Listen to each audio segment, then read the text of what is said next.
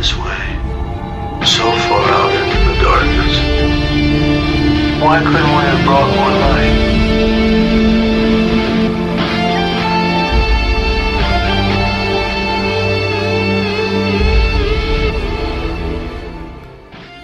Buenas Beltaloguas, eh, bienvenidos a Órbita Friki de Expanse, episodio 4, temporada 6 y estamos en el cuarto y la verdad es que ha sido un cambio de ritmo muy fuerte. Los anteriores hemos empezado con mucha energía y este de repente hemos pegado un bajón, ¿verdad Igor?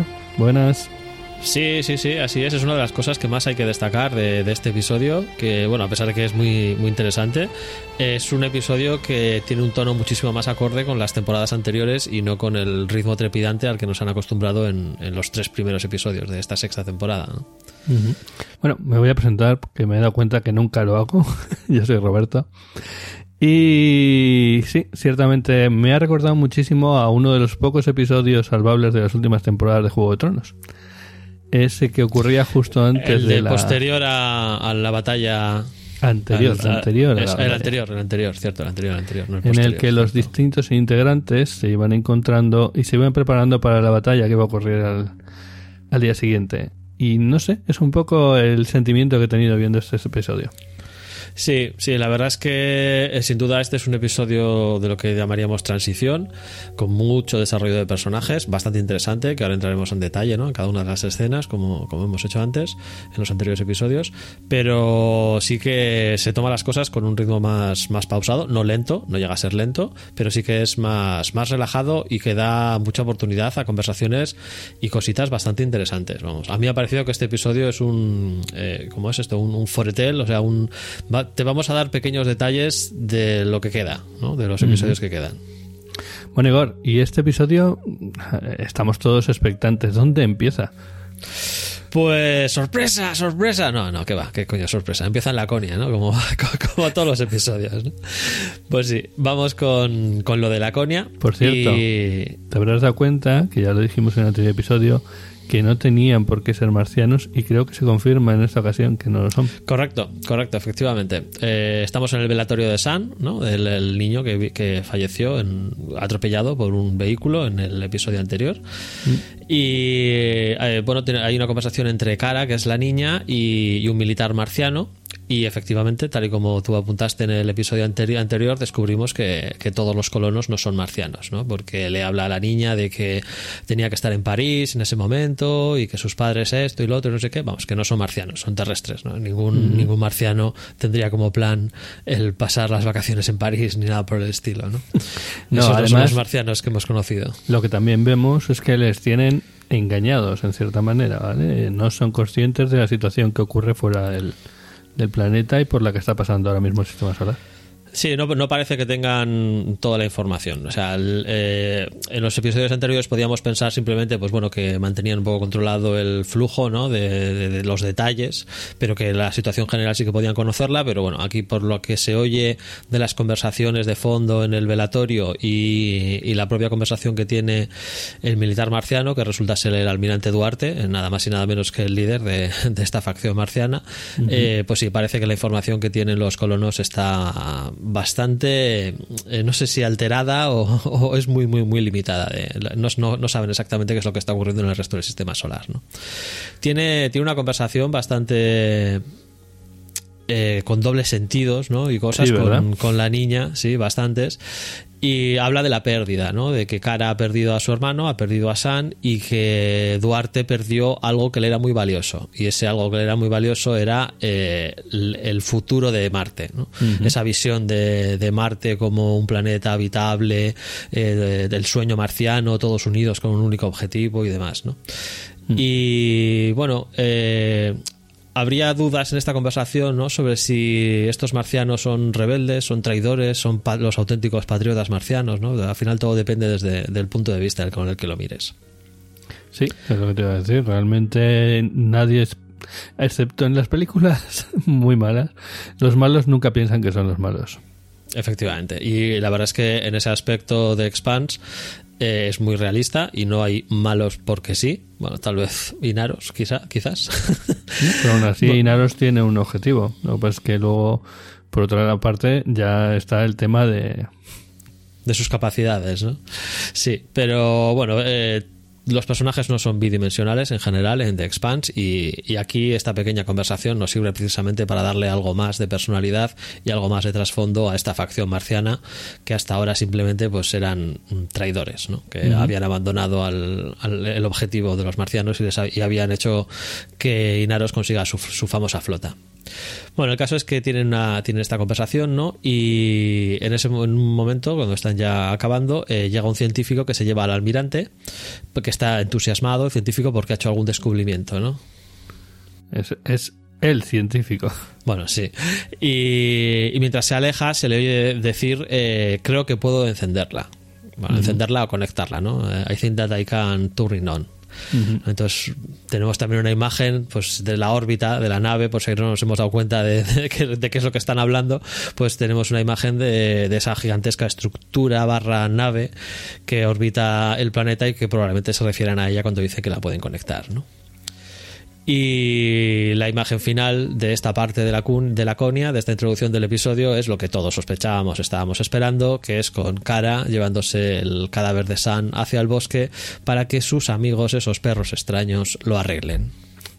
Lo arreglen, Dios. Qué miedo da. Y saltamos, saltamos directamente a Ceres en algo que a mí me ha sorprendido en muchos aspectos, porque nos encontramos en medio de un muy emotivo discurso de Nico ante todo el resto de belterianos. Vale, perdona Igor, antes de que pasemos al siguiente, lo único con respecto a lo de la coña comentar, que me da la impresión que como tú decías esto va a quedar como una historia aparte, que es lo que tenía sentido, al fin y al cabo se trata de una novela separada de, las, de la historia principal, así que bueno, todo esto parece indicar que no va a, llegar a ningún lado. Sí, yo la verdad, aunque ya sabía que, era una, que esto, esta, esta pequeña parte de la coña está basada en una novela independiente, eh, el hecho de meterla dentro de la serie cuando han quitado tantas cosas, me hacía pensar que lo habrían unido, ¿no? Que lo dejen como algo absolutamente independiente mm, me, sorprende, ¿no? Pero, pero sí, todo parece indicar que, no va a haber relación, vamos, que no, no va a llegar la rocinante aquí ni nada por el estilo. Y nada, pues ahí está Nico dando un apasionante e increíble discurso en el cual básicamente viene a justificar el sabotaje de, del, capítulo anterior, con el que acababa el capítulo anterior, las bombas que estallaban, y echarle la culpa de todo a, la ONU, a, la ONU y a, los marcianos, ¿no? A, los, a los de los planetas interiores. Eh, me ha sorprendido en el personaje, a mí me ha sorprendido en el personaje de Nico, porque hasta este momento, por lo menos en los episodios anteriores, nos lo habían presentado como alguien bastante racional, ¿no? Que, que sí, que es un belteriano, que quiere su independencia, tal, pero me parece que este discurso en, en boca de Nico a mí no me encaja, ¿no? Eh, yo creo que más bien es casi una, una negación de la realidad del, de, de, Nico, ¿no? Diciendo, no, no, no puede haber sido, no puede haber sido Marcos, ¿no? No puede haber sido Inaros. Bueno, no sé, me parece negar la realidad, pero en fin, ya, ya veremos cómo se va desarrollando. Precisamente saltamos al alto mando conjunto, a Basarala junto con los almirantes de la Tierra y, y, la almirante marciana y que hacen una evaluación de los daños que bueno pues ha habido bastantes bastantes bajas dos, dos eh, fragatas dañadas y una serie de, de pérdidas no pues depósitos de agua suministros todo tipo de cosas. Eh, le informan a Basarala que tienen pruebas que demostrarían que las bombas las ha, las ha puesto Inaros porque eso es todo material belteriano y sin embargo eh, se niega a hacerlas públicas, ¿no? Porque dice que lo único que conseguirían sería que, que Nico lo negase, que les acusase de haber intentado fabricar unas pruebas falsas y que lo único que haría sería enrarecer todavía más el ambiente y que es mejor que, se guarden esas pruebas y que no, no, las hagan públicas, ¿no? En vista de la situación tan, tan, tan terrible que hay en Ceres y de una situación muy, muy precaria, eh, la almirante marciana propone directamente hacer un asalto al anillo. Coger las naves más rápidas y más potentes, incluyendo varias de las naves sigilosas marcianas, eh, hacer un asalto sobre el anillo, utilizando las naves sigilosas, destruyendo las defensas exteriores y, tomar el control de la estación Medina. Pero Basarala se niega y dice que, que eso es lo que Inaros quiere que ella no está dispuesta a algo así y que las fuerzas eh, de la ONU no, no, se van a involucrar en, una campaña de ese tipo. Mm, Este, todo esto es un movimiento un poco raro en general. ¿eh? A mí me parece, a ver, me Un parece error. lógico, pero, pero muy acelerado. ¿no? Me parece que, que precisamente aquí sí que notamos un poquito el hecho de que esto se ha reducido a seis capítulos y que tiene que metérnoslo por los ojos a toda velocidad. ¿no? Eh, esta escena acaba con un mensaje de texto que le manda la almirante marciana al alto mando marciano, en el cual le contestan de que si, si la ONU no quiere poner tropas, pues que lo, lo harán ellos por, por su cuenta porque están dispuestos a hacerlo ellos solos.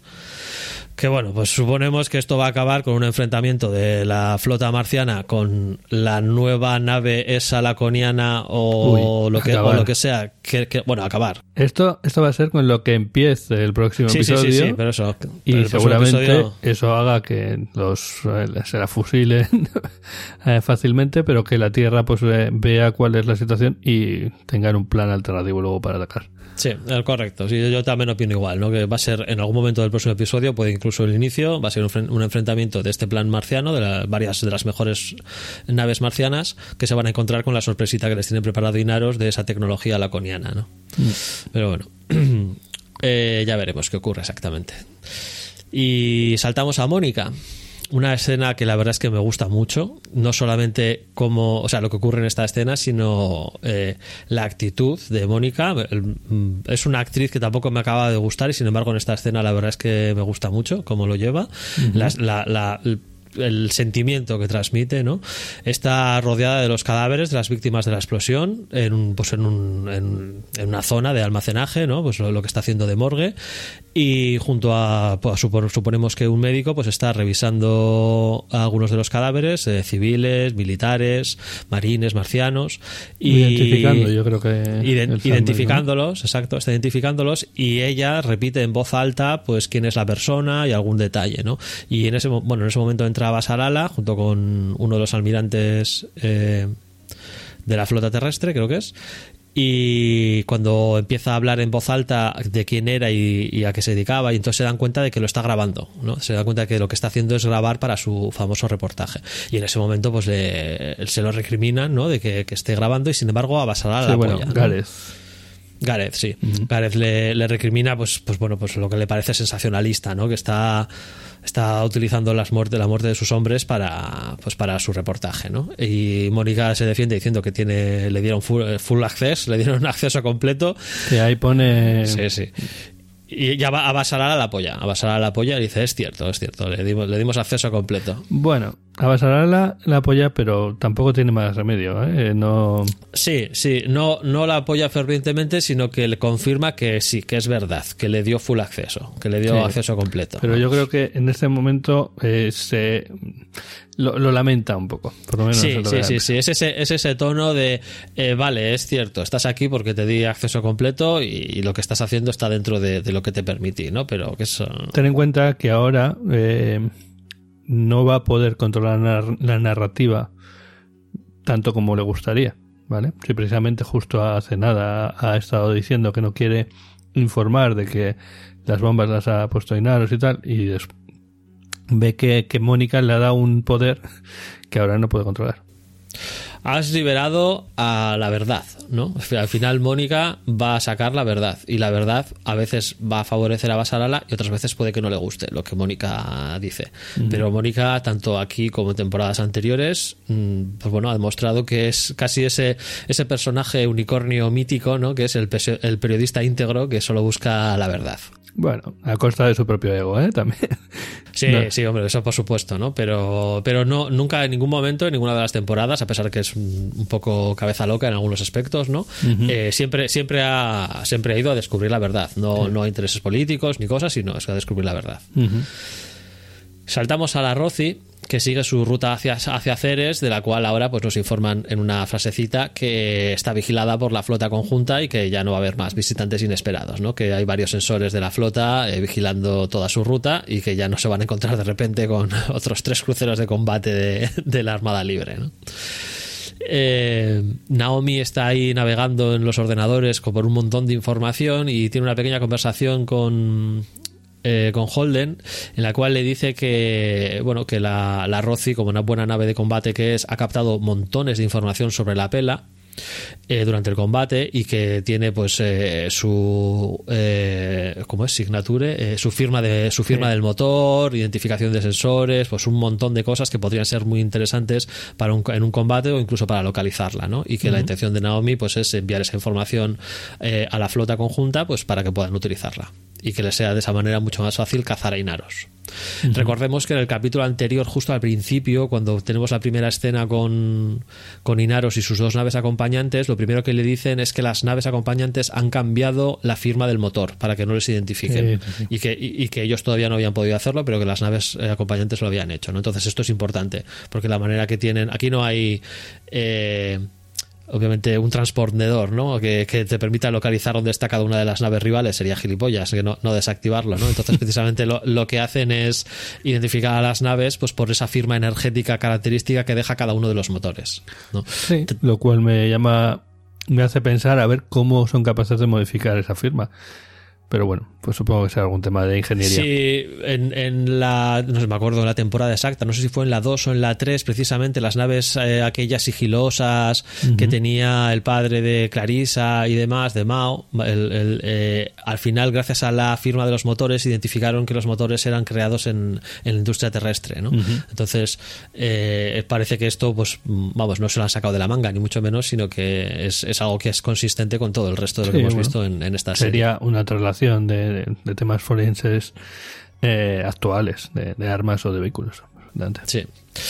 Bueno, luego tenemos una escena entre Bobby y, y Amos que la verdad es que es muy similar al extra que vimos hace unos epi- episodios, eh, muy similar, en el que se les ve pues una cierta complicidad entre los dos mientras están haciendo pues, diversas tareas de mantenimiento dentro de, de la nave, ¿no? Pues eh, eh, Bobby con su armadura y Amos por ahí liado con, con algunas cosas de, de mantenimiento de la nave, ¿no?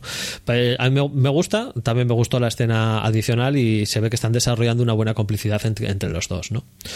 Y justo después de esto, eh, Amos tiene una conversación con, Clarisa.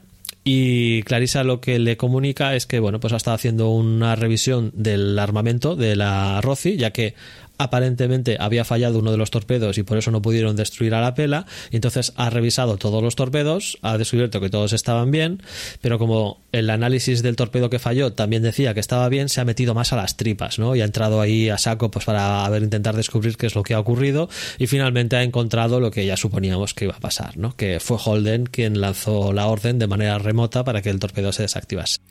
Sí, aquí encontramos lo que te, te comentaba, que estaban poniendo la semilla para que en este episodio lo que ocurriese fue esa des- no sé, no desintegración, pero por lo menos ese enfrentamiento entre los eh, integrantes de la tripulación de, de la Rocinante. Sí, un poquito de conflicto, un poquito de conflicto entre ellos, que la verdad es que no podamos decir que sea algo que nos extrañe, ya que es una tónica bastante habitual a lo largo de, de las temporadas, ¿no? Que siempre hay algún conflicto, algún roce dentro de los tripulantes de la Roci. Sí, aún así, eh, la forma en la que, ahora lo vamos a hablar, la forma en la que le, le afecta a Emos me sorprende un poco. Sí, pero todavía no, porque saltamos a la pela, ¿no? Y vemos eh, el otro lado, ¿no? El otro lado de ese combate. Aquí estamos viendo las consecuencias de no haber destruido a la pela, a pesar de haberla tenido a, a tiro. Bueno, a tiro, vamos, que de hecho le tiraron el torpedo que, que la iba a destruir, ¿no? Y, y en la pela vemos cuáles son las consecuencias de haber perdido un combate 3 contra 1, donde cada una de las tres naves que estaban combatiendo era supuestamente más poderosa que, que la Roci, ¿no? Eh, finalmente les llega el informe de daños y una de las naves ha tenido que ser abandonada porque es irrecuperable. Eh, no- la Granicus es la que se ha, sal- se ha salvado y ahora no me acuerdo cómo se llamaba la otra. Sí, la otra es el Lau- Lauber. La Lauber, eso es. Y, y Naros, eh, le- bueno, le informan de que todos los tripulantes de la Lauber eh, se han trasladado a la Granicus y que la Granicus se va a reunir con, con la Pela pues para continuar eh, en sus misiones ¿no? de, patrullaje, etcétera, etcétera. Y, y Naros ordena que después de trasladar a toda la tripulación y los suministros que hayan podido salvar de, de, de la Lauber, eh, ejecuten a los dos oficiales de más alto rango que hayan sobrevivido. El capitán de la Granicus mm, dice ok y ya está, ¿no? Y cuando cuelga, eh, Inaro se gira hacia Rose y le dice que si el capitán de la Granicus llama pidiendo clemencia para los dos oficiales de la otra nave, que le ejecuten a él también. Rose se queda un poquito... Y Inaros se va. Bueno, no, de hecho Rose intenta hacerle cambiar de opinión. Eh, antes de que le diga lo de que lo de que sí, el capitán eh, Sí, se sí. va atrás que tal. O sea, ella intenta hacerle ver que no es una buena eh, no es una no es una buena estrategia. ¿Vale? Sí, pero él, él lo corta rápidamente precisamente con la con, Con más sadismo. Sí, sí, con más, ¿no? Reforzando más todavía, ¿no? Dice, no, no, y no, no solo esos dos, sino que como llame el de Granicus, te lo cargas a él también. Entonces yo creo que eso descoloca un poquito a Rose y ya no, no dice nada más y, y Naros se pira, ¿no? Sí. Y, y sal- saltamos... No, bueno, te iba a decir que ya vemos que parte de ese liderazgo de, de Marco está en riesgo, sobre todo, pues cuanto más alejados están de Marco, más en riesgo está ese liderazgo. Y ahora empieza a, a- a resquebrajarse también aquí, a, a partir también de, de que su hijo se, se echara, le echara en cara todo lo que pasó. Sí, sí, sí, totalmente. Eh, yo creo que yo creo que en ese aspecto el desarrollo del personaje y del liderazgo de, de Marco Inaros está muy bien hecho, ¿no? Que todo su liderazgo se basa en esa figura que se ha creado mítica, ¿no? De el gran salvador, el gran vencedor, el que ha derrotado a, a los a planetas interiores, ¿no? Entonces una derrota como la que acaba de sufrir, ya te digo, 3 a 1 en ventaja, cada una de las naves es más poderosa que supuestamente que, que la rocinante. Entonces, claro, esto es, es un, es un torpedo, nunca mejor dicho, en la línea de flotación de la imagen de, de Inaros, ¿no? Y esta sobreactuación que está teniendo de echándole la culpa a Philip de no haber ganado ese combate, echándole la culpa a los de la otra nave que son unos ineptos, que echándole la culpa a todo el mundo, excepto al que la ha tenido de verdad, que es él. Sí, sí. Bueno, y hablando de gente a la que le ha echado la culpa, pues vamos con Philip, ¿no? Eh, que ha sido degradado y le han relegado a, un puesto de mantenimiento, ¿no? Y tiene, se- está encargado ahora de reparar los agujeros del casco de mantenimiento de la nave, básicamente, y que hay muchos agujeros que reparar porque la nave ha recibido bastantes impactos durante el combate, ¿no? Eh, la verdad es que no tiene ninguna experiencia en la tarea. Habla con, con, pues, con el otro tripulante al que le han- al que, con el que le han puesto, ¿no? que sí que es el encargado habitual de estas cosas. Pero sí que Tadeo, Tadeo, vemos que eh, Philip sí que tiene el suficiente sentido común como para ponerse a las órdenes de Tadeo. Es, ¿no? es muy Que le- curioso el cambio de actitud de, de Philip. Es, es un poco, incluso como si se sintiese relajado eh, en el sentido de que se ha quitado un peso de encima, ¿vale? Totalmente, totalmente. Igual que en el capítulo anterior dije que no veía muy claro si el actor daba la talla. En este capítulo mm, me ha gustado muchísimo, pero muchísimo. Porque me parece que expresa muy bien eh, las emociones y la situación del personaje en cada una de las situaciones. Y luego más adelante, que cuando, cuando vayamos desarrollando más el episodio, tiene, tiene Sí, algunos momentos. Lo del final quiero muy- comentar, muy buenos. a mí no me Sí. queda... A ver si tú me lo No te explicas. queda- Vale. Y eh, bueno, el caso es que le vemos eso, que, que se pone las órdenes de Tadeo, le dice, tú sabes, tú dime lo que tengo que hacer y yo lo hago, ¿no? Entonces está bien que, bueno, pues que Philip eh, tenga el suficiente sentido común para, para saber lo que sabe hacer y lo que no sabe, ¿no? Y escuchar a, a quien sí sabe. En ese momento llega Rose, que, bueno, pues eh, en, en este papel que está de arreglarlo todo, básicamente, ¿no? Viene a pedirle a, a Philip que le pida disculpas a su padre, a Inaros, para arreglar las cosas, ¿no? Y, claro, eh, Philip se queda un poco trastocado, ¿no? Dice que, le pida disculpas yo. O sea, yo, yo soy el que le tiene que pedir disculpas a él, ¿no? Mm, Tienen ahí un- una pequeña discusión, conversación tensa, ¿no? Y finalmente Philip le dice, mira, me voy a, a mi trabajo, que es eh, arreglar agujeros en el casco, ¿no? Y ya está, y deja la conversación pendiente, ¿no?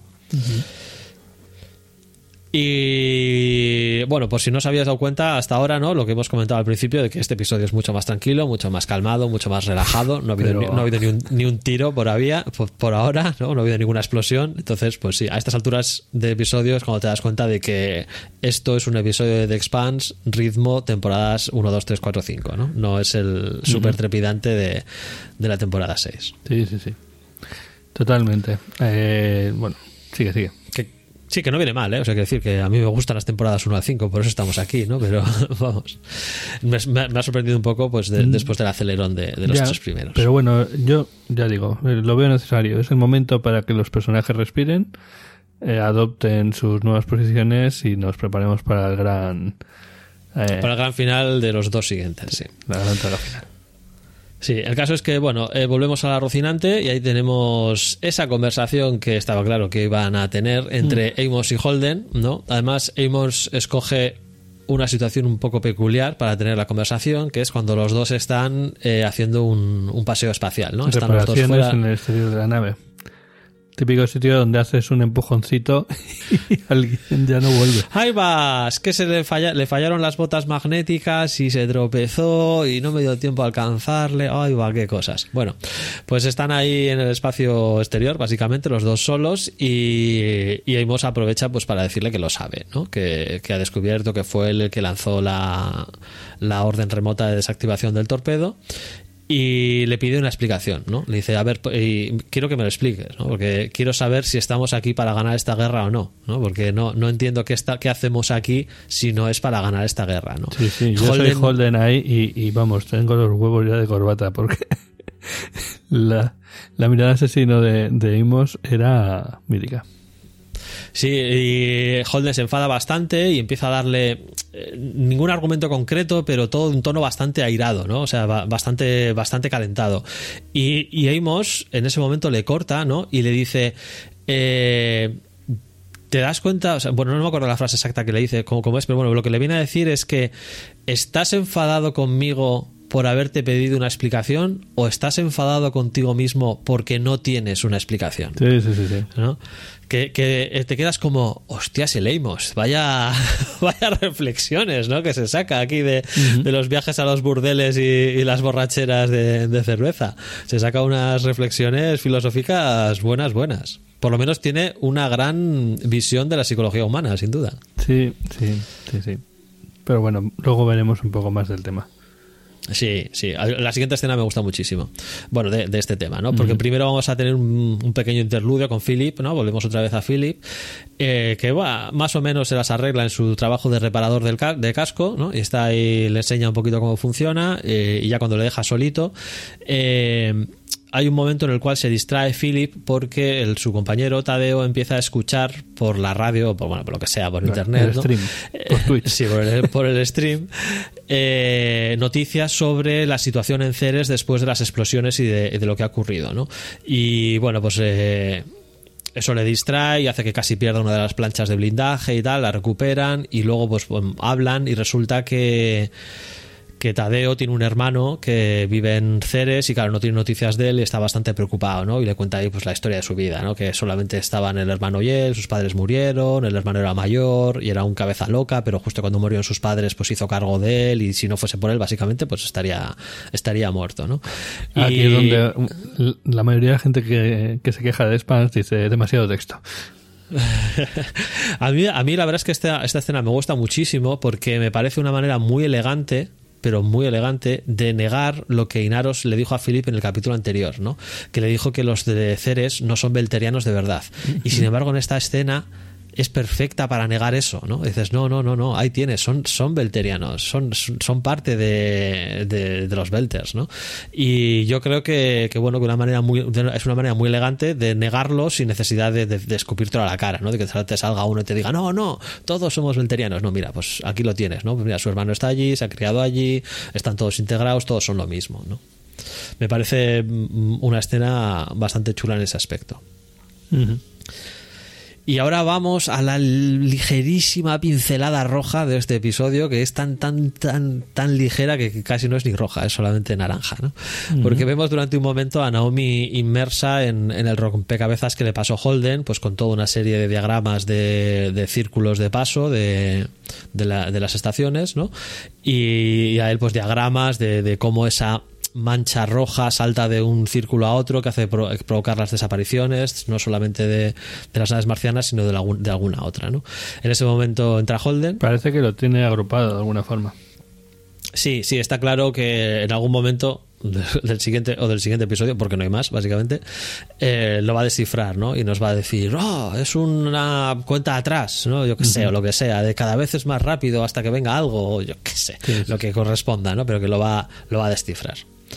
Y bueno, pues Holden entra, eh, interrumpe este ligerísimo momento rojo del, del, capítulo y finalmente se confiesa con ella, ¿no? Y le dice que, que fue él el que desactivó el torpedo y finalmente ante ella no, no estoy muy seguro de si él ya sabía que ese era el motivo o debido a la conversación con Amos ha deducido cuál era el motivo, ¿no? Y es que no puede ser él la persona que mate a Philip, ¿no? Porque racionalmente pueden decir que sí, que está en el otro bando, que tuvieron la oportunidad de salvarlo y él escogió, que tal, que no sé qué, pero no puede ser él la persona que mate a Philip porque eso eh, sería un, un peso que su relación no, no, no podría sobrevivir, ¿no? No, el tema es lo que tú dices. O sea, realmente el- el- la revelación le viene después de la conversación con Amos, porque si no, la habría sacado en esa conversación. Sí, yo creo que yo lo he dejado en el aire, pero sí, no, mi opinión es que realmente cuando habla con Amos no, no estaba seguro que fue un ramalazo de, de- en aquel momento de eh, eh, eh, ¡pum! desactivo el torpedo. Tampoco estaba Ah. totalmente seguro el de por qué lo había desactivado sabes pero ahora sí ahora ya la reflexión ya le ha llevado a la conclusión de que, de que no. Eh, eh, si, qui- si quiere mantener su relación con, con Naomi pues no puede ser el que mate a Philip. Y la contestación de Naomi, cuando le habla de, de que se podía haber quedado en la nave sacrificándose como madre y acompañar a su hijo, tal, no sé qué, a mí me da la sensación de que es el preparar el camino para que Naomi mate a Philip. Para que sea, sea el botón, o sea, sea el dedo de Naomi el que dispare ese torpedo que matará a Philip, o el láser, o el PMC, o, lo que sea, ¿no? Pero me da, me, me esa sensación. En esta escena me lo ha dado y y un poquito más adelante volveremos a tener otra otra escena que también me parece indicar que, que apunta en esa Sí, dirección. bueno, eh, la verdad es que esto es un poco telenovela espacial, pero sí, ya podemos ir hasta el drama máximo y que se sacrifique incluso ahí para acabar con él. Ya. Bueno, eso, eso también podría ser, ¿no? pero bueno, que yo, yo sí que sí que creo que va a ser ella la que lo mate. Si es que alguien lo mata, que, que igual no lo mata, ¿sabes? Sí. Vete a saber. En fin, eh, pequeño interludio en la pela donde vemos que Philip y su nuevo colega Tadeo encuentran el torpedo de la Rocinante que no explotó. Mm, Juegan un poquito con él como, eh, como unos belters inconscientes jugando con un torpedo nuclear y, y pues descubren que está desarmado. Que no ha fallado, sino que está desarmado. Está en modo fail-safe, está en modo seguridad y que el torpedo está desarmado. Y ahora saltamos a la acción. ¡Oh, Dios mío! Acción, acción. Acción con Carmina. No, parece, parece que va a haber acción, pero no. Bueno, pero desde luego la escena, una de las escenas más chulas de la, del episodio. Sí, efectivamente. Eh, Carmina y sus nuevos aliados, sus nuevos integrantes de su facción, que por cierto no tiene nombre, ¿no? No sé si seguirán siendo los la rama dorada. Pero pero bueno, si la no- rama dorada eran los otros, eran la extinción. Y ya no me acuerdo cómo se llamaba su facción, la verdad. Ahora mismo no, no lo tengo a mano y no, no lo recuerdo. Pero sí que es curioso que de momento no tenga nombre. Igual es que en, en la- en algún momento del próximo episodio, porque esto va muy rápido, no creo que tarde mucho más, igual sí que se ponen algún nombre y, y reclutan alguno más o algo por el estilo. Bueno, ahora, ahora veremos. Ahora dependerá, pues que Carmina eh, liderará ese algún tipo de ataque. Bueno, bueno, de hecho, ahora Va- vamos a hablar vamos- del tema y entonces, Ahora vamos a hablar del de eso, sí, sí, sí, sí. que seguro que se le van a unir gente. Sí. El caso es que, bueno, asaltan eh, uno de los depósitos secretos de suministros establecidos establecidos por Inaros. Está muy chulo. Eh, Perdona, ¿eh? Eh, Sí, sí, sí. Todo el tema este del depósito tiene varias cosas muy chulas. Está muy chulo, por ejemplo, cómo está montado, de que son depósitos, son... eh, ¿Cómo se llaman estos grandes Sí, los típicos contenedores? los típicos contenedores de, de puerto, Sí. de, de- de- barco de contenedores, Como vamos, dos pues, bolas de contenedores, una apósita eh, en el lado opuesto de la otra, con un cable de conexión y girando entre ellas para generar gravedad. Está muy curioso. Una, una vez más, el respeto por la física en esta serie es maravilloso. O sea, Mm. maravilloso. Te enseñan cómo crear una estación orbital, que es básicamente lo que es esto, a base de contenedores y de muy bajo presupuesto. Sí, sí, sí. es que- Y luego otra cosa es que está también muy curiosa, eh, ya no de- de- del tema de ciencia, pero desde el punto de vista de, de la filmografía, es un cambio total con respecto a muchos otros eh, escenarios que hemos visto, que son más grises, más azules, más tal, y este es súper colorido. Claro, cada uno de los contenedores es de un color distinto y resulta pues como pues eso, un, un arco iris. Sí, ¿no? pero al ver esas dos bolas girando en, en el espacio parecen casi un juguete infantil. Sí, la verdad es que es, es una visión bastante curiosa y, y bueno, eh, después de mm, que contemplarla durante unos momentos, pues su- el, el equipo de asalto se dirige ¿no? hacia cada uno de los dos puntos de, de esa estación, unidas por, por el cable. ¿no? Eh, inspeccionan toda la zona buscando naves escolta y no encuentran, entonces pues bueno, entran. Y lo que no esperaban es que resulte que dentro de la estación hay guardias y hay gente, ¿no? Cuando nada más entrar y se dan cuenta de que la estación sí que está presurizada y que hay, hay aire, ya les huele mal, pero no reaccionan a tiempo y tienen un pequeño conflicto y un combate con los guardias que, que había. Y fallecen, creo que son dos del equipo de, de incursión. Eh, matan a todos los guardias, o eso pensaban, y cuando entran en una nueva sala, en un nuevo contenedor de estos, pues hay otro guardia más que eh, dispara a Joseph, al, bueno, a uno de los tres que tiene protagonismo ¿no? dentro de la facción de, De Carmina. de Carmina, que son la propia Carmina, Joseph y, y Michio. ¿no? Sí, de su familia Y- poliamorosa. Sí, eso es. Y, y bueno, un- una caja eh, bastante pesada acaba cayendo sobre el brazo de, de Joseph y básicamente se lo machaca y se lo aplasta, ¿no? Eh, en este momento, la verdad es que eh, está chulo como Micho es la que resuelve, ¿no? Cómo reacciona rápidamente. Es que es su punto fuerte. Al final ella es una oficial de, de me- medicina, ¿no? De doctora. Sí, entonces está muy bien verla en su terreno, ¿no? Sí, porque, hasta ahora te la han pintado siempre como una inútil, incapaz, débil y... En fin. Claro, claro. Entonces me gusta mucho esta escena que está muy bien planteada porque al final te has hecho una imagen del personaje de Micho como inútil absoluta que no vale para nada y sin embargo la ves en su terreno en lo que ella es buena. Ella no es una carroñera, ni una saqueadora, ni una pirata, no, no. Ella es buena en esto y es espectacular. O sea, porque pilla la nave, va para allí, toma la decisión, aterriza, entra en el contenedor, se pone al mando rápidamente, tú aquí, tú ahí, tú con la palanca, tú levanta esto, no sé qué, hay que poner el cinto, esto, no sé qué, pum, pum, pum, pum. Saca el cuchillo, se pone a cortar. Dios mío. Y ahí, por lo sano, le corta el brazo porque si no se muere. O sea, espectacular. O sea, espectacular. Diciendo, no, no, que- que- o sea, ¿dónde está la Micho dubitativa y que tiene que apretar un botón y se equivoca, ¿sabes? Tenía que apretar un puto botón en, en el conflicto anterior, ¿no? Y no, no, aquí la vemos con el cuchillo en la mano, cortándole el brazo al Joseph, vamos, a tope. Entonces, la, la verdad es que en ese aspecto me gusta mucho la, la escena. Sí. Eh, volvemos a saltar a la Rosy. Bueno, un segundo. Eh, Sí, sí. na, na, na, es verdad, sí, porque todavía el momento Carmina viene luego. Razón. Sí, el de Carmina viene, viene- es, es en la siguiente, en la siguiente escena de protagonismo de Carmina. Eh, bueno, Bobby tiene una, serie- una conversación con Clarisa, ¿no? Donde yo creo que se queda muy claro que como Bobby se, se entere que el misil lo desactivó Holden, vamos a tener más que palabras, pero, pero más que palabras. Sí, sí, se va a llegar a la sangre. Entonces, sí, ahí, ahí sí que no se va a arreglar con una mirada agresiva de, de Imos, ¿eh? No, no, ahí, ahí sí que va a haber problema, de verdad. Y Clarisa, que parece que también lo tiene claro, eh, le dice a Holden que, que no es necesario decirle a, a Bobby el tema, ¿no? Y entonces Holden se da cuenta que Clarisa lo sabe, ¿no? y, y piensa que Amos se lo ha comunicado y Clarisa le saca de la duda, ¿no? Dice, no, no, fui yo la que lo descubrió y se lo dije a, a Amos, ¿no? Y luego tienen una conversación bastante chula. Sí, lo único es, Eso- está bien como Clarisa ha calado a Holden y se da cuenta de que es incapaz de callarse las cosas, ¿sabes? Ese, es el tío bueno, el, el buen chico. Entonces, no, no, no es el momento, ni el lugar, ni, ni va a ser, ni va a ser bueno.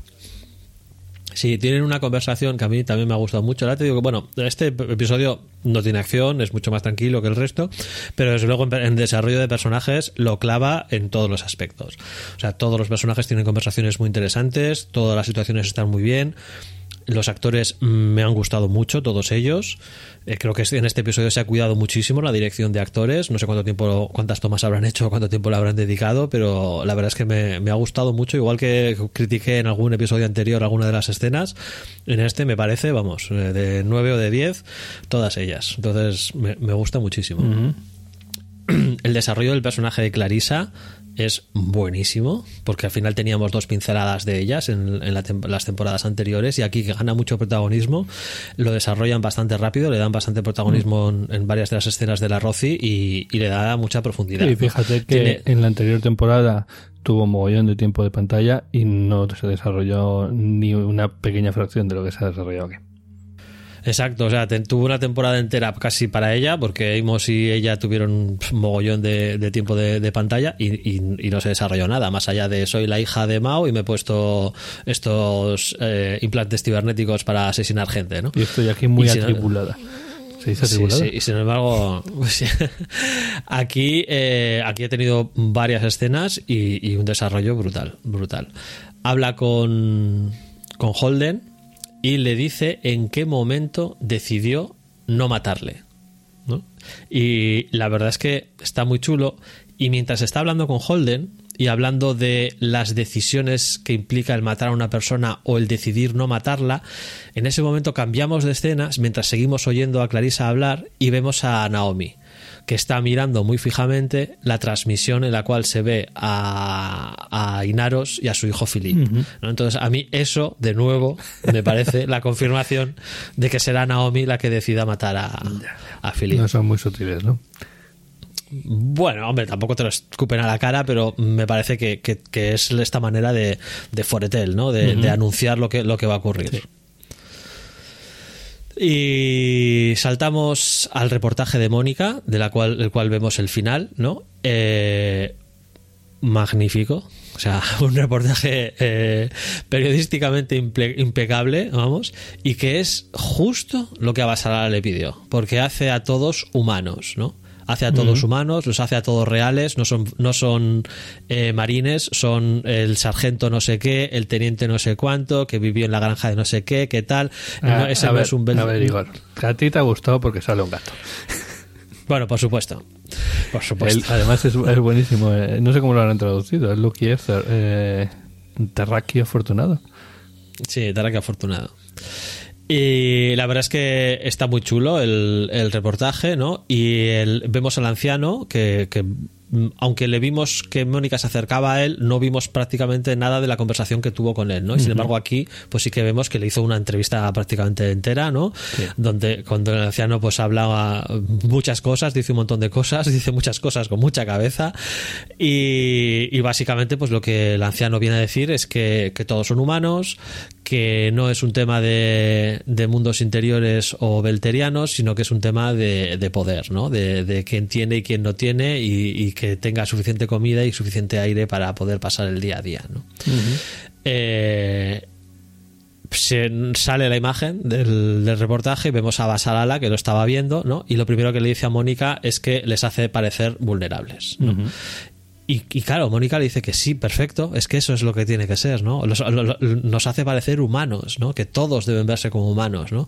Que para que puedas ver a tu enemigo como humano, que es lo que le ha pedido, ¿no? Te tienes que ver a ti mismo como humano. Y Abasara no lo ve claro, ¿no? Y dice, le dice algo así como, no, no creo que los centurianos, que esto sirva para los centurianos, ¿no? Y Mónica le dice, no estoy muy segura de que esto, eh, o sea, de que este reportaje tenga como objetivo a los centurianos, ¿no? Como diciéndole, no son solo los centurianos los que tienen que ver a los terrestres como humanos, ¿no? También los humanos tienen que ver, o sea, también los terrestres tienen que ver como humanos a los centurianos. Entonces, ahí es una escena muy potente entre, entre las dos. Sí, sí. Veremos qué ocurre en el siguiente episodio. Hombre, yo supongo que lanzarán el lanzarán el reportaje y entre esto las bueno, lo que va a pasar ahora mismo de lo que vamos a hablar y tal, pues puede haber una mm, contrarrevolución dentro de los centurianos, ¿no? Porque saltamos a Carmina, ¿no? Que empieza viendo a Joseph siendo atendido por Michio. ¿no? Y en ese, en ese momento eh, toma una determinación, su cara se transforma, va al, puesto, al puesto de mando, le dice, como dirían en Star Trek, Open a Channel, ¿no? El- Sí, sí. Abre- me, me encanta abre- también a- a- abre la, reacción de Walker al respecto, pero sí, sí, sí. Sigue, sigue. Sí, dice, pues abre un canal de comunicación, ¿no? Abierto. Dice, ¿cómo que abierto? Sí, sí, abierto, abierto a, todo el mundo. O sea, lanza, lanza un mensaje a todo el sistema, ¿no? Y lanza una perorata de, vamos, un desafío claro, clarísimo, que vemos solamente el inicio y luego vamos a ver el resto del, del mensaje, ¿no? Que se va, que se va a lanzar. Eh, vamos, un, un clarísimo desafío a Inaros directamente por, por el control o, bueno, por, por esa imagen pública, ¿no? De, de Belteriano defensor de todo, ¿no? Dice, no, no, o sea, yo soy Belteriana, yo soy pirata, yo soy saqueadora, ¿no? Tú no eres nada. Básicamente es el punto en el que se pone en el tablero de juego. O sea, hasta ahora estaban en modo eh, stealth, en modo oculto, y era en el que Walker se sentía cómodo y de hecho ahí hace esa, ese apunte de bueno, ahí va nuestro anonimato. Sí, pero tampoco te creas que, o sea, al final es un personaje muy irónico, muy sarcástico y tampoco lo rechaza, ¿no? No, en plan no, de no, no se vuelve No, loco. es-. Sabe que No, no. el- al final el camino era este, o sea, era el, el enfrentamiento. Sin, para eso están reclutando gente.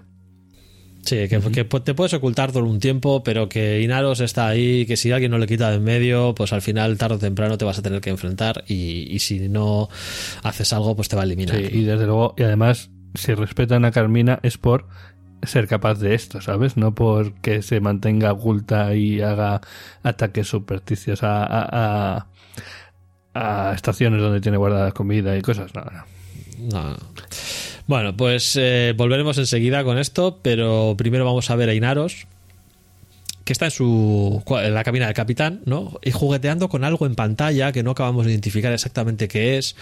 No sé si parece una torre, una estación, algún tipo de arma, no sé. Probablemente sea algo de tecnología laconiana. Sí, una cosa- que casi seguro que vamos a ver en el próximo episodio. Antes de que lleguemos a ese punto, en el anterior, eh, al final de, de lo que. De la, perorata, no, de, de la, Del discurso. del discurso de Carmina, cortan el cable de, de los de los depósitos, se llevan uno y el otro no me queda claro qué es lo que hacen. Yo creo que lo lanzarán hacia Ceres, pero No, no Perdón, estoy Ceres seguro. no, o sea, hacia, hacia- no. hacia el sol. En algún, en algún momento yo creo que incluso hablan de bombas, pero luego parece que la bomba era solamente para romper el cable, entonces no, no queda claro lo que han hecho con, con el depósito, aunque está claro que robar han robado, vamos, todo lo que han podido y algo más, ¿no? Pero vamos, es posible que incluso se lo lleven tirando las naves de él o algo por el estilo. Eso ya, ya veremos. Pero como es que desde luego han roto los planes de, de Inaros de tener ahí el depósito listo para sus planes. Mm, No lo digo porque se pueden llevar uno y el otro, si lo lanzan a la estación, que ahora mismo está mm, muy fastidiada, les ganarían para su. Totalmente, totalmente. O bueno, incluso el que se están llevando lo pueden llevar hasta Ceres. O sea, y aparecer eh, como su facción, ¿no? Que viene a alimentar Ceres. Jo, fíjate, casi nada. Sí, sí. Vamos, Algo de eso yo creo que va a haber. puede ser. Una jugada muy inteligente y que Carmina tonta no es. O sea que probablemente algo, algo así haga. Eh, bueno, pues nada, vemos eso a Inaros jugueteando con algo que parece eh, en pantalla que parece de tecnología laconiana. Y entra Rose y le informa que, bueno, pues eso, que, que han matado a los dos oficiales de más alto rango de la nave, eh, tal y como él ordenó, ¿no? Y Naros le pregunta si el capitán de la Granicus llamó para pedir clemencia y ella le dice que sí. Y entonces le pregunta si el capitán también ha sido ejecutado y ella le dice que no. Y claro, se queda Inaros como eso es insubordinación. Y entonces ella se justifica, ¿no? Y le da una lección, o sea, le da una lección de cómo se gobierna, que, que te quedas como, bueno, ¿y esta mujer exactamente por qué no es ya eh, capitana de, ¿sabes?, de una flota o, o comandante de una estación o algo? Porque le da una lección que dices, esta tía eh, se, ha, se ha leído el, el, esto, el príncipe de Maquiavelo y ha estado haciendo anotaciones al margen. El libro de la guerra, ¿no? De Sun Tzu. Sí, sí, y el libro de la guerra de Sun Tzu y le ha añadido un par de capítulos, porque, oh, Dios mío, o sea, hace unas reflexiones Si impresionantes. te das cuenta, ella deja claras sus cartas. Eh, ella, mm, su objetivo es ser la gobernadora de Medina. Y claro, eh, est- está haciendo méritos para ello. No, no, no solo méritos, está incluso eh, arreglando las cosas que, que le podrían evitar. que Vamos a ver, está, está a, a- a una escena de pegarle un tiro por la nuca a Inaros en el puente de mando y tomar el control de la Armada Libre.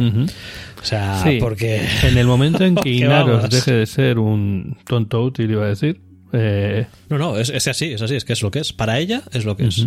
Rose es el, es el eh, eh, no sé, eh, joder, prototipo o epítome o, o como lo quieras llamar del poder en la sombra. O sea, de ese segundo al mando que en realidad es el que manda. sí, sí, sí. Y, y bueno, además eso, eh, a ver, Inaros tampoco es tonto. Y se da cuenta de que ya es muy útil, realmente muy útil, porque todos los consejos que le da son todos muy buenos. Bueno. ¿no? Y cuando ya le, le pide el control de, de la estación Medina, Inaros se lo dice bien claro. Ah, el control de la, en- de la encrucijada de los imperios. ¿no? Está, dices, está claro, o sea, el que controle Medina controla todo. Ujú. Sí, no pero yo creo que no solo es que, que respete eh, su sino que también se da cuenta de hasta qué punto ella le tiene agarrado por sálvase la parte. Sí, sí, totalmente. Vamos. Y ya finalmente saltamos a la última escena en la cual eh, Philip está comiendo en, en un comedor que es muy similar al de, al de la Roci, porque después de todo esto es una nave marciana, ¿no? Es más grande, pues porque es una nave mayor, pero es muy similar al, al comedor de, al que estamos acostumbrados en la Roci, ¿no? No descartemos que sea el mismo plato. pero bueno. Pues, por El- ejemplo, estuve leyendo que para esta para esta temporada en, en el X eh, X-Ray de Amazon viene.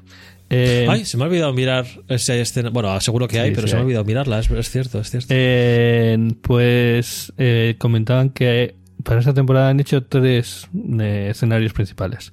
El de la Conia, que claro, tienen que sacar en cada episodio para, para para justificarlo. sí, sí. justificarlo. Y luego creo que el otro eran Ceres y, y no me acuerdo cuál era el otro ahora mismo, ¿vale? Pero así nuevos. Obviamente el arroz ya lo tienen, etcétera.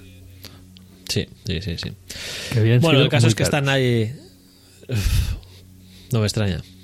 Bueno, Pero bueno, hay que darlo todo, que es la última temporada. sí, de hecho, Philly. Perdona, ¿eh? De hecho, Sí, sí. lo que comentan, y ya así nos confirma lo que no, todos sabemos. Eh, bueno, en, eh, ya sabes que hacen un after show después de cada episodio y tal. Y en el after show de este episodio, eh, sí, Frank comentaba que cuando fueron a Amazon con todos los episodios de esta temporada, básicamente Amazon les dijo, nos parece genial, pero nos parece muy caro y que a ver si podéis hacerlo en seis episodios. Así que hay mucha tijera. Sí, aquí, bueno, ya, ya lo comentamos, ¿no? Ya lo comentaremos como reflexión final de temporada, pero está claro que el tema del presupuesto ha sido el gran el gran caballo de batalla de esta serie, ¿no? Lo fue en su momento antes de que llegase a, a Amazon y, ha seguido, y, lo, y lo ha seguido siendo, ¿no? O sea, al final es una serie muy cara que funciona bien, pero no funciona tan extraordinariamente bien como para tener muy claro que, que merece la inversión. ¿no? Pero- Que sí, es positivo, es, eh, tiene muy buenas críticas, la ve bastante gente, pero no, no es Juego de Tronos, ¿no? Hay, hay muchísima gente que se, que se desengancha de esta serie también, ¿eh? Eh, por el tema de, la lentitud en, ocasiones y tal. Eh, y por ejemplo, ellos también son conscientes. O sea, tú en una, un episodio de Star Trek acabas con una pelea entre naves, ahí todo súper chulo. Y dicen, y nosotros estamos vendiendo una serie que en el primer episodio lo más emocionante era que la nave se daba la vuelta y conseguía frenar, ¿sabes? Pero claro. Sí, eh, bueno, es lo que es lo que. Pero bueno, hemos llegado hasta aquí y yo creo que esta sexta temporada y sus- su ritmo acelerado puede hacer que vuelva gente y que por lo menos eh, tenga unas, unas cifras de audiencia bastante altas, ¿no? Porque la, cinco- la, quinta, la temporada quinta yo fui bastante crítico con ella, no, no me gustó mucho. Y, y esta sexta temporada, aunque preferiría que hubiese tenido más episodios, eh, los que hemos tenido hasta ahora me están gustando mucho. ¿no? Bueno, vamos a terminar con la última escena y luego ya, con com- ya eso, comentamos. antes de que ya sea esta última, solo comentar que espero que sea así, pero por otro lado tampoco veo un esfuerzo de de publicitarlo muy grande, ¿eh? O sea, he visto muchísimos episodios de La Rueda del Tiempo, de...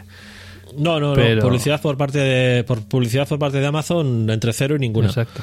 O sea, quiero decir yo eh, eh, lo que es lo que tú dices. eh, la rueda del tiempo lo han anunciado en un montón de sitios y lo ves continuamente y te salen trailers cuando está, vas a ver una película de, de Prime Video, pues te sale un trailer de la rueda del tiempo y te lo sacan en primer sitio y no sé qué. Sin embargo, de Expanse no hay nada, o sea, no hay absolutamente nada. Te lo tienes ahí en destacados porque es una de las últimas publicadas y porque yo la tengo en seguimiento, obviamente, pero es que mm, yo no he visto ningún tipo de anuncio en ningún sitio, ni me sale en una página web de, de Expanse y tal. No, no, no, he visto absolutamente nada. Mínimo.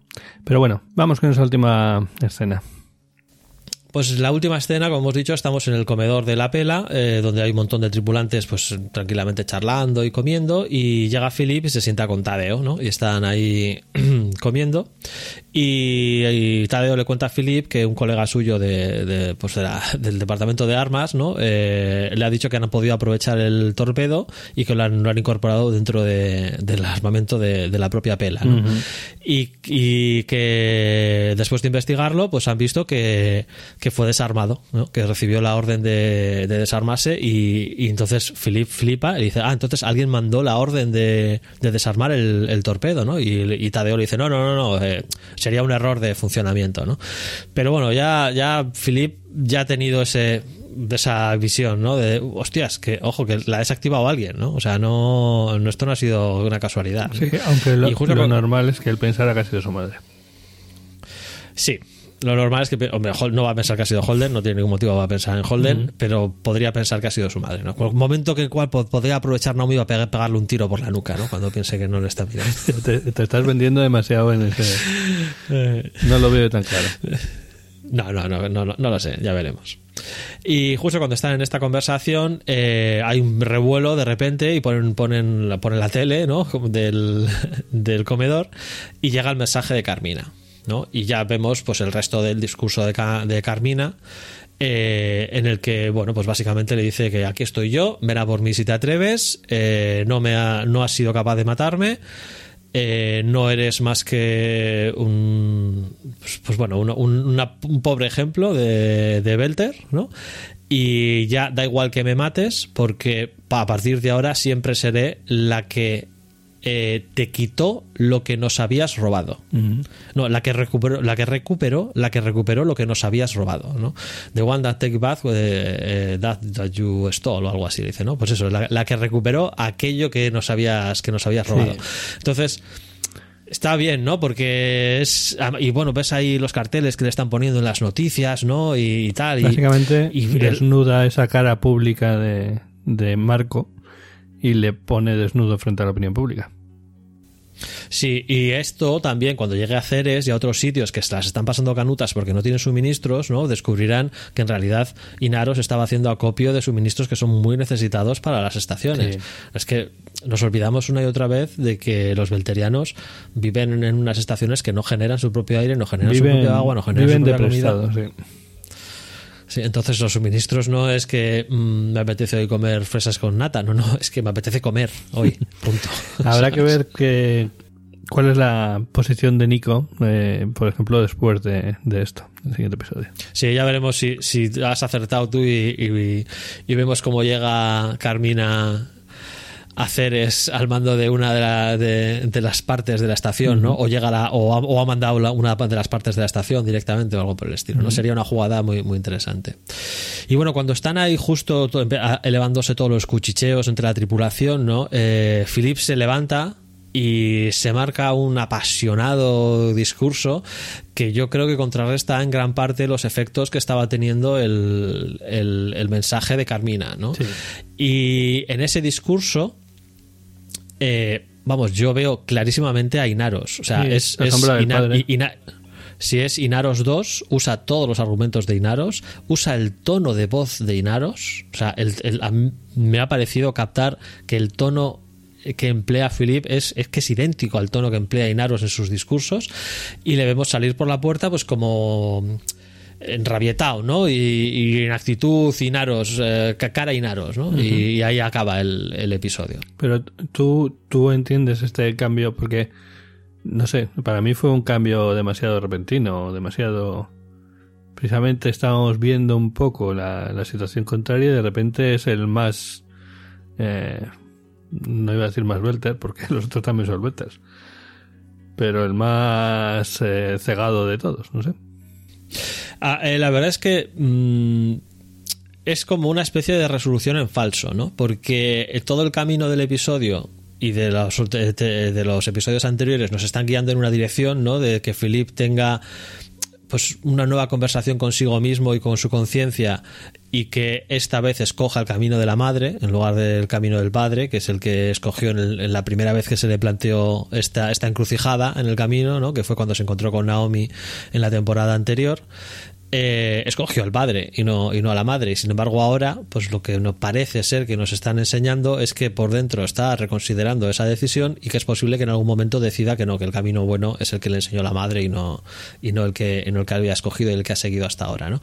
Pero aquí no, aquí la resolución, por lo menos momentáneamente, es reafirmarse en, en la decisión tomada, ¿no? Reafirmarse en, en el mensaje de Inaros, en el nosotros, que una vez más recurre al nosotros, ¿no? Es como deja fuera, ¿qué, qué- para, qué, qué tiene que hacer para contrarrestar el discurso de Carmina? Dejar fuera a Carmina, Sí, sí, sí. ¿no? Pues ya, pues ya está. Carmina tampoco es Ningún Belter. Carmina y escocés todo. auténtico. Eso es, ningún escocés auténtico. ¿Cómo que Carmina está en contra de nosotros? Pues si está en contra de nosotros es que no es un Belter.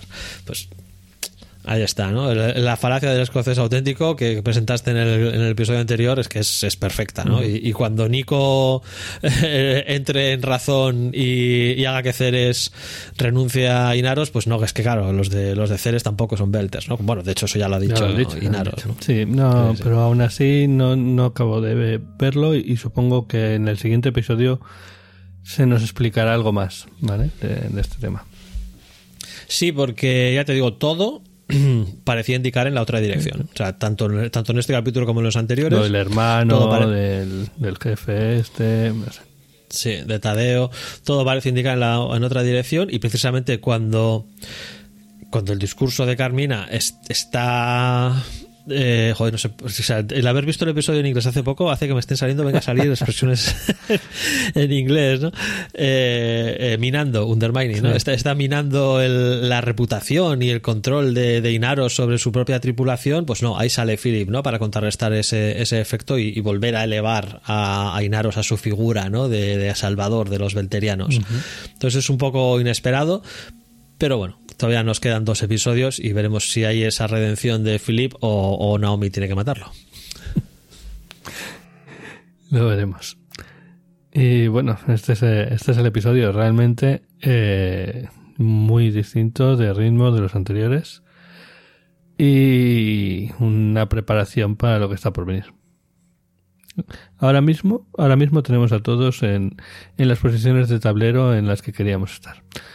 Eh, la, la Tierra y los marcianos dirigiéndose a, a Medina para, bueno, de hecho, los marcianos más rápido.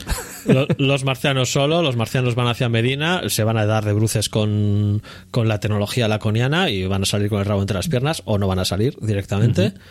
Marco le tenemos en su posesión ya, eh, bueno, mm, con ciertos problemas internos, pero obviamente Con pies de barro, con unos pies de barro muy claros, muy claros. Es un líder con pies de barro clarísimo, pero clarísimo. Eh, yo creo que ya la duda que tenemos en este momento es si va a ser Rose el que le pegue el tiro en la Sí. nuca y tome el mando o si va a ser Philip. Sí, es lo que yo estaba pensando ahora, que el tema es ese, que se, se avecina un, un Julio César. Sí, totalmente, totalmente. O sea, que yo creo que Inaro, Inaros no sobrevive al quinto capítulo, me parece a mí. Me parece que no, que y, para que sea más dramático, me aven- me aventuraría incluso a decir que va a ser Philip y que en el sexto eh, Naomi tendrá que matar a Philip. Y eso será el final ya de la, de la temporada, para derrotar a la Armada Libre, pero no a Inaros, que Inaros morirá en el quinto, sino a, a su propio hijo. ¿no? No sé si será así, pero desde luego somos mejores que los escritores de No, no, no, que va, que va. Pero bueno, que me parece, Seguro que me nos parece sorprenden. interesante el. Sí, sí, sí, seguro que sí, ¿no? Eh, lo que no estoy muy seguro es si nos van a sorprender con, con Laconia, ¿no? Que. Porque está todo yendo un poco muy, muy por, por donde parece apuntar, ¿no? Me parece todo, hasta ahora, todo lo que pasa en Laconia es. es está muy claro, Es ¿no? la terror, carretera sí. más- Sí, la carretera va en esta dirección y en esa dirección vamos. No, vamos a ver si cuando vuelva San, eh, vuelve San o vuelve San del cementerio de los animales que en realidad va a hablar con voz alienígena o lo que sea, ¿sabes? Y le usan como intermediario los perros extraños para comunicarse con los humanos, con los nuevos invasores de su planeta. Podría ser, podría ser. Lo veremos. Pero bueno, eso lo veremos ya en el próximo episodio. Igor, ¿algún pensamiento final? Pues que solo nos quedan dos. Solo nos quedan dos. Han puesto episodios en, en Nochebuena, han puesto episodios en Nochevieja. Nos han dejado cuadros, pero bueno, el siguiente ya es el día 6, si no me equivoco. eh, como regalito de Reyes. En Reyes. es que. Es que vaya. No, el 7, el 7, es el 7. El 6 es el, Es el 7, es el jueves, 7, es el 7. Bueno, El 7. a mí me sigue valiendo como regalo de Reyes. Y, Sí, sí. y después vendremos nosotros como post regalo de Reyes. Así que hasta entonces nos vemos, Beltalovers. Eh, re- recor- recordad que intentaremos hacer una- un visionado comunal para el 14, el día 14, para ver el último episodio. Group View o algo Bueno, así, que menos se llama, pero vamos, un- ya te digo, tú y yo. Vamos a estar. No, no lo descartemos que seamos tú y yo, pero bueno, el caso es que lo, lo Lo intentaremos. intentaremos. Con palomitas, Coca-Cola y mucha emoción. Hasta pronto. Chao.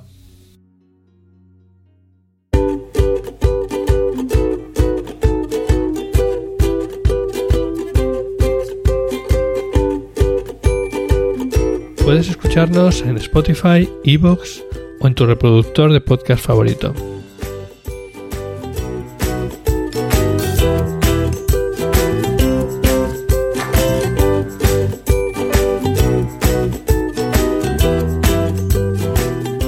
También puedes encontrarnos en Twitter, Instagram o Facebook.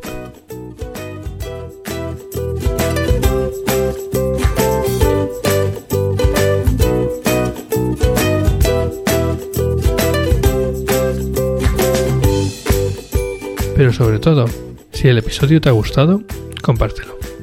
Es lo que más ilusión nos hace.